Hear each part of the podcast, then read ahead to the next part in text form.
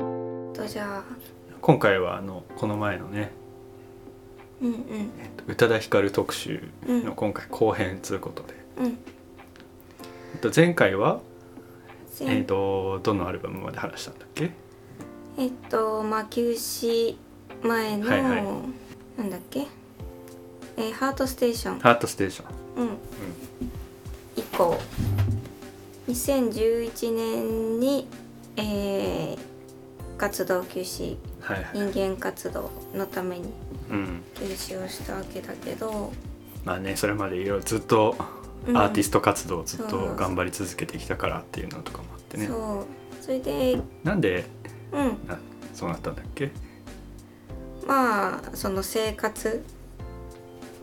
その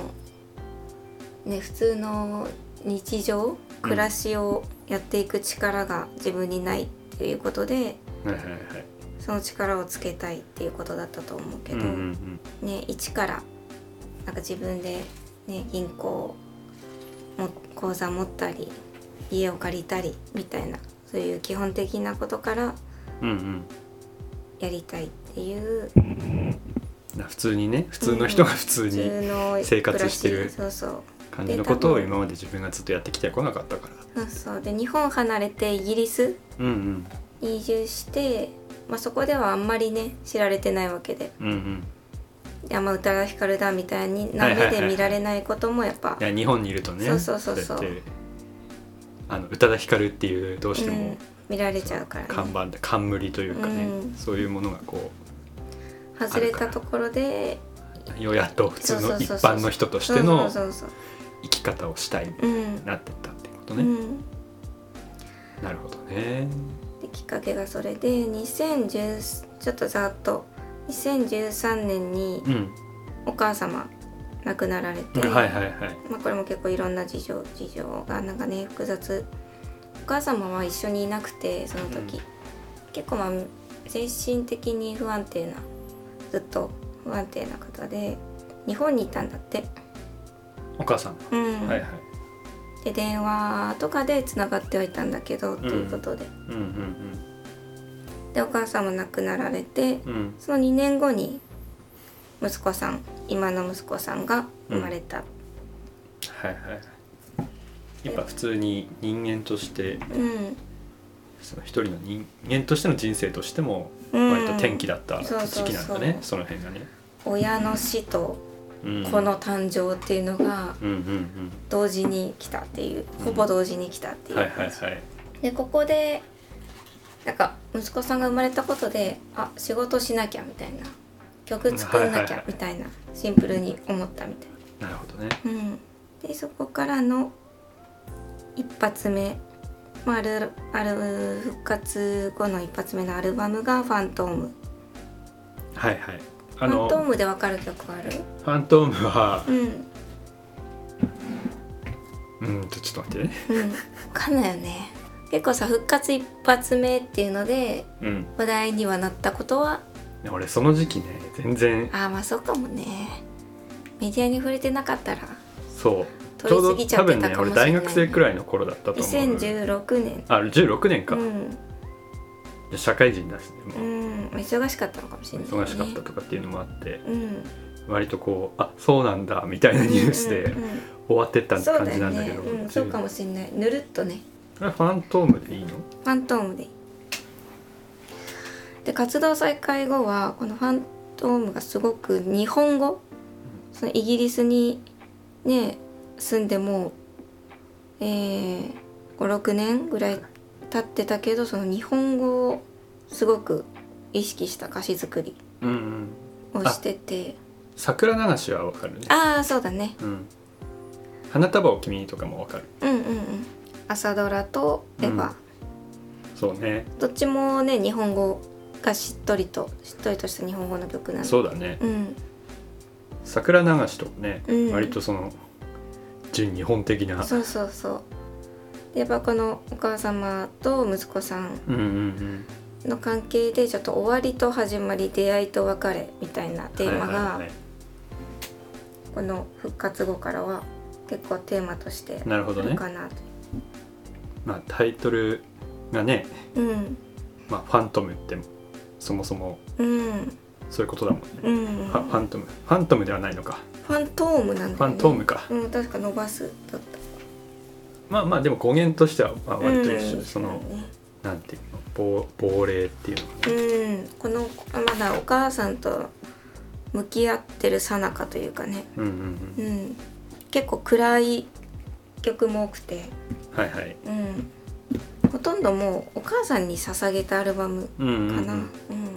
でなんか「忘却」っていううんうんうん曲が、まあコラボしてる曲があるんだけどこれがもうなんか怨念怨念というかなんだろう本当に暗い曲で、うんちょっと今貸し出すんだけど、は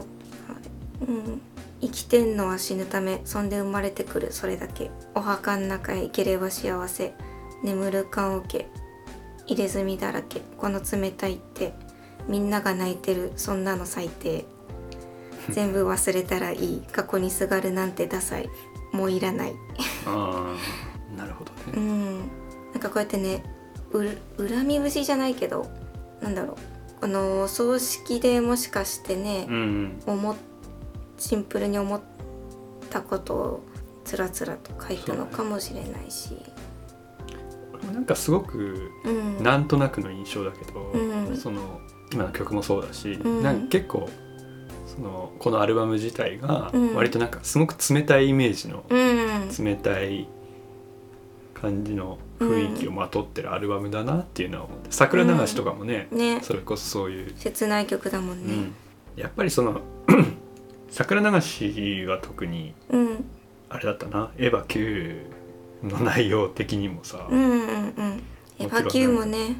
暗いからねそうそう暗いし、うんあとやっぱり震災うんうんがあったこととかもなんかいろいろこうんうんうねその桜流しが出た前後であったから、なんかすごくこう弔いというか、うんそういう感じのね本当弔雰囲気といいうかねうん全曲通してただね明るい曲もうんうん、間にはあって一発目うん「道」っていう曲はすごうんくうん明るくはないけど、私がこれ一番好きなうん曲その3番目が「For You」で2番目が「Goodbye Happiness」で1位が「道」っていう曲なんだけど、はいはいこの復活一発目のアルバムの一番最初の曲、うんうんうんうん、で結構明るい曲調は明るめはいなんだけどもう明るいけど切ない。うんうんうん道の歌詞はどういう感じなの道は今ですね黒い波の向こうに朝の気配がする消えない星が私の胸に輝き出す悲しい歌もいつか懐かしい歌になる見えない傷が私の魂彩るはあはあうん私の心の中にあなたがいるいついかなる時も一人で歩いたつもりの道でも始まりはあなただったうん、うんなるほどまあ、ね、この「あなたが」まあ、ね、誰を指してるのかってじゃあ推してもあんましょうがないんだけどまあまあどう考まあえてもお母様、はいはいはいうん、まあいろいろね捉え方っていうか、うんもっと普遍的にな、うんそうそうそうにはしてると思みうけんどなにもあその「あなたがいる」みたいなね、うん歌詞なんだまあ、けおど、母さんとかね、うんそうだよね亡くなったうん見えない傷が私の魂彩 るいいですね、まあ、大事にしてるんだよねこの痛みとはい愛はいはい、をどうにか。うん、共存させようとしてるうん、なんかインタビューで子供ができても愛というものがわかわからなかったって言っててうんその自分の中で痛みとごっちゃになってたってああなんかすごい深いことを言う、そうそうそうそうで宇多田いやは同時期だったからってこともあるのがね、うんちょごっうちゃにどなっちゃってね家族が亡くなっ失うことと得られ亡くたなっこととて亡くな,、うんそう亡くなったことと誕生したことと、うんやっぱなんかそう混乱するよねそれはね確かに考えてみるとすごいね、生と死がこうやっぱり人間活動の期間中にうん同時にやっぱ来て、うんすごい転機だったんでしょ、うん、なそんかだしかてらまたそこに仕事が乗っかってきてねうんねすごいよねタイミングとかうも考んえてみると、うん、でそこでごっちゃになってたからその愛と痛みを別々のものとして認識することに意識的に取り組んでますはあって答えてすごいねうん、でこうやってハキハキと言葉に出せるのはなんかイギリスに渡ってもう10年近くはいはいはい今に至って10年近くカウンセリングかなセルフセラピーかうん受けてるんだってうんうん結構な頻度でうんうんそのなんだろうねやっぱそうやってなんか自分のうんな今抱えてる気持ちうんうと、んやっぱどう折り合いつけていくかっていうか、うんどう向き合向き合っていくかみたいなうんのをすごい模索してるそ時期でもあったんだろううね。うんあまりにもねお母様がもう強烈すぎたんだろうねうん、うんそうだろううね。ん、自分をねまあ音楽の道に乗せたのもまはいあ、はい、やっぱしお母様支柱でもあったんじゃないかな、うんお母さんお母が。様の希望でもあったし、うん、プロデュースされちゃったわけだからうんね、うんただ光るとして、やっぱりなんかあれだもんねうんうん宇多宇多田ヒカル自身は死んでないんだけどやっぱ「ファントム」のアルバムのジャケは割と家というか,、うん、確かにね白黒でねそうそうそれちょにっと怖い近いイメージの、うん、で道がそうやって結構まあ明るくうんうん、始まるんだけどアルバムの最後は桜流し桜流しね。だから最後の歌詞で「どんなに怖くたって目をそらさない全ての終わりに愛があるなら」って終わるんだよねはいはいはいアルバムの最後。アルバムの最後うはねん、なるほどねねほんと愛と向き合ってる、やっぱりなんか自分も何回かこうさ葬式とかさ、うんやうんうん、っぱ自分の近い人が亡くなるっていう経験ってやっぱうん、何回かあるけどなんかすごく葬式とかそういう時ってなんか自分でもよくわかんないなんか難しい気持ちになって、 うん、なんか特に葬式あの特にさそのうん亡くなった人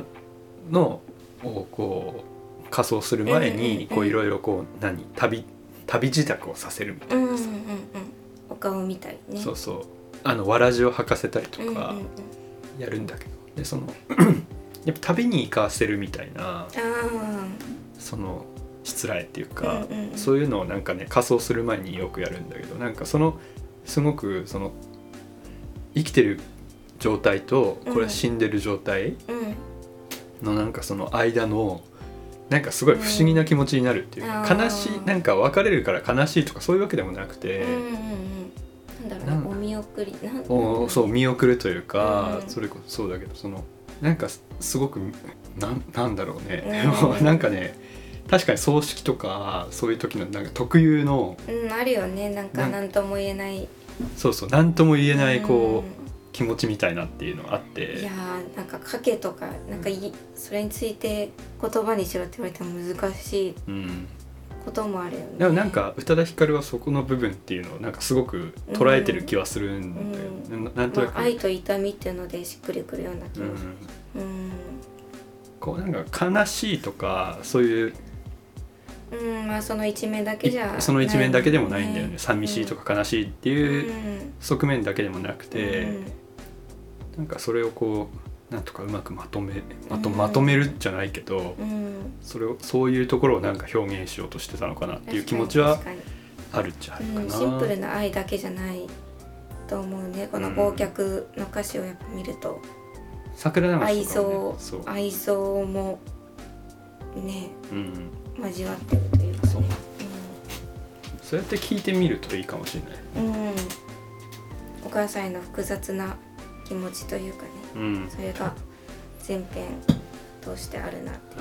ていうで次が「初恋」2年後に2018年にう「ん初恋」っていうアルバムはいはい。これがまあジャケットも、まあ、シングルし、まあ、ジャケアルバムのジャケットがもうかなりそのファーストラブオマージそうだよね。うんファーストラブをそれこそ日本語にしたュうんうん感じだもんね。うん、初恋そうっそうていう初恋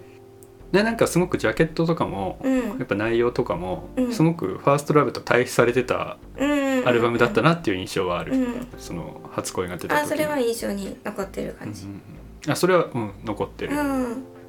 それがな何年まあ、そうだねデなビュー20周年という節目で多分そういうそうかそうかう節目もあるしね。んこれ何年のアルバムこれが2018年、 2018年うん、7作目なんだこれがまだ7作目のオリジナルアルバム、まあねそうやってあなんかブラックホワイト白黒出てたけど正式にはあれはカウントせずあのーベストアルバムねそうそうそうそうはいはいこれは7作目でね初恋のアルバムはねこれもまだ日本語重視はいはいうんまだちょっと名残が残ってる感じかな、うんうんけどなんか少し飛び出たような少し23歩前に進んだようなうんなんかその谷の底にうんたずっといるわけでもなくそうそうそうそう少し上がってきてなんか水浴びしてるみたいななんか水浴びしイメ てージ谷のなんかドロドロしたところから上がってきてああなるほどなるほどちょっと爽やかみそがうそうそうそうそう出てきたみたいな感じなのかな、ちょっと霧が晴れたみたいな、うんちょっとそんな感イメじすージなんるですかねちょっと残ってるけど、うんあなたは聞いたことあるかなこれあはる映か画もの主題歌なんだけどあなたは何の主題かなあなたはねなんかかもなんだっけ邦画なんかのなんだっけなんだっけなんかね出てこないなあデスティニー鎌倉物「語鎌倉物語」ちょっと映画の内容はちょっと存じ上げてないんだけど、はいはいこれかはいはいうんあなたは結構ストレストレートでもないけどなんか優しい愛の歌っていう感じがする、うんうんうんそんな憎しみとかなんかそのどんよりしたものはあまり感じなくなったうんうんうんで初恋の時のインタビューがその最終的人は生きていく上で最終的には他者とのつながりを求めますよね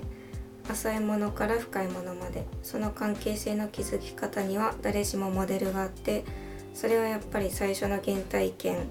自分を産んでくれた人面倒を見て育ててくれた人たちとの関係だと思ううんうんそれが多くは無意識に作用して他者との関係性に影響していくうんうんその無意識の影響を紐解いてはなぜなんだろうと追求したり時には受け入れようとしたりするそれが私の歌詞の大体のテーマうんあはいだからまあ本当にまあまだお母さんうんななんかちゃんとそれを、うんうんうんあのー積み上げの先にあるっていうかね、アルバム自体がうんまあ、面倒を見て育ててくれた人、まあ、うおん母さんの周りにいた、まあ、関係者さんとかも含まれてると思うけど、はいはいはいなんかやっぱ子どもの頃のね体験やっぱがそうねお無母意さ識んにが作用するっていうのはわかるよね。そうね、うんいや俺もすごいわかるお母さんが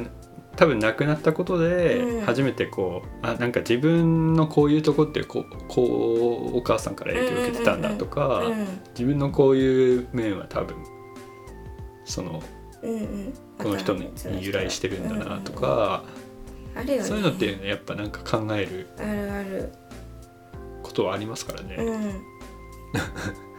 私のこの考え方ってなんでなんだっけみたいなね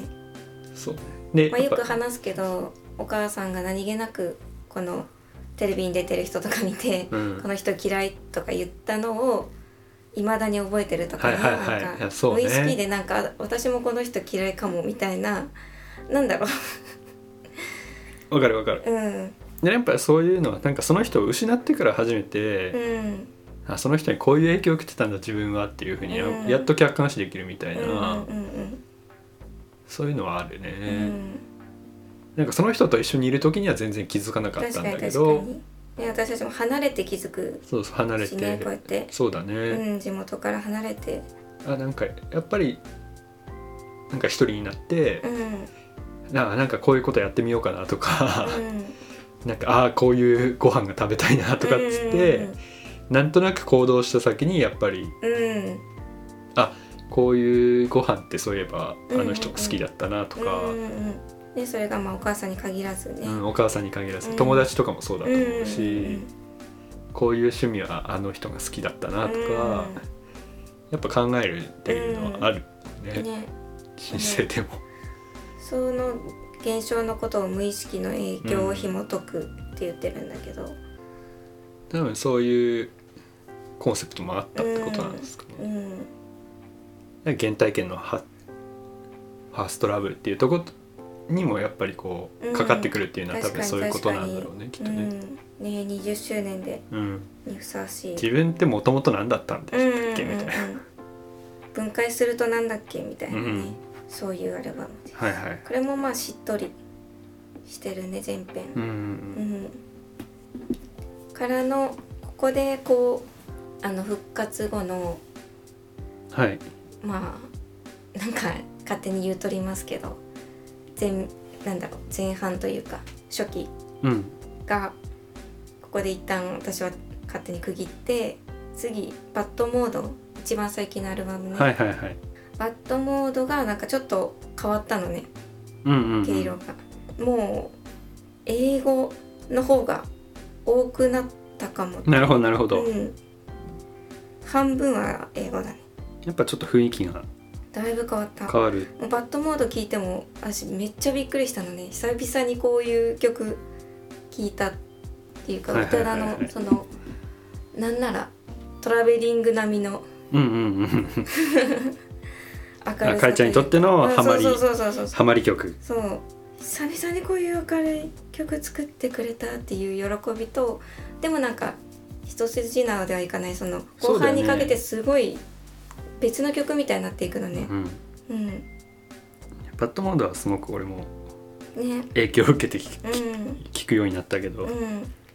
うん、なんかやっぱりその終わりがすごい切ないのねなんか曲調変わっていって、はいはいはい。うんなんか積み上げた先にうんやっぱり、やっぱね子供息子さんそうがだよ来てるね。すごくそうだよね。うん、バッドモードも多分息子さんとの日常うんうんうん。描写も入ってるしなんかすごくうんうんそれでもやっぱ普遍的だから、うんあの恋愛うんソングにも別に捉えても別にいいんだど、けど、でもねやっぱりその宇多田ヒカルっていう人をどんどん知っていけば知っていくほど、うんあやっぱりなんかこう息子さんうんうん息子さんだよねあうれ、ん、うん息子さん、とかやっぱり母親うん、になってからうんの視点みたいなのはすごくやっぱ歌詞から感じるなっていうふうには思う、うん、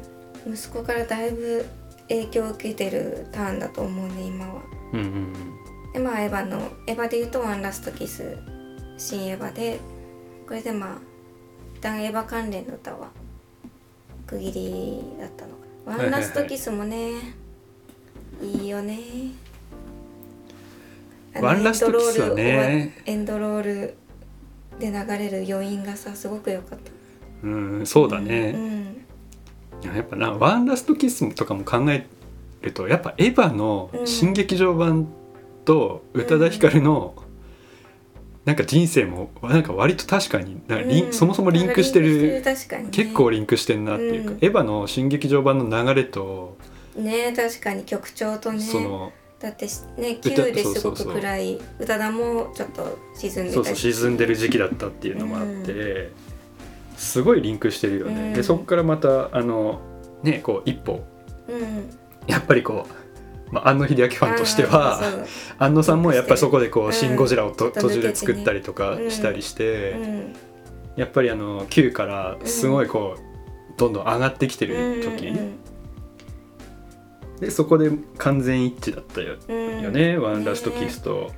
の素晴らしいその宇多田ヒカル宇多田ヒカルのうんうんうんその感覚っていうものと、うんその安野さんのうん「エヴァンゲリオンの」相性いいよねそうそうそう、ね最後みたいなところ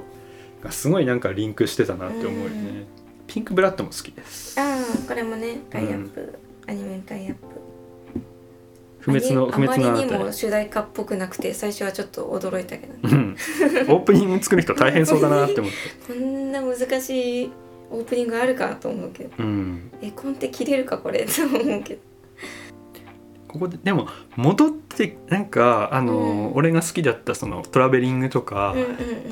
ちょっとねそう戻りを感じるよねそうそうでもかんなんか戻ってきたわけでもないってあいうかそうそうそうそう全然別のところにはいるんだ雰囲け気どはそうそう雰囲気は戻ってきたけど、うんやっぱなんか背負って積み上がってきたものは全然違うう、んいや本当そうなんかあのうんすごいすごいなんかあの、うん東京でいろいろ修行を積んだうん人が地元に帰ってきたみたいな、確かに確かにねなんかもう最近はねその哲学者っぽい雰囲気っていうかなんだろう哲学者っていうかなんだろうねいやでもわかるわうんだいぶキャッチーさがね戻ってきた気もするというかね、んんん戻ってきた戻ってきたといホットモードうかでちょっともう感動しちゃった、うんうん、で誰にも言わないっていう曲があるんだけど、こうんこで歌詞が「いくつもの出会いと別れ振り返って思う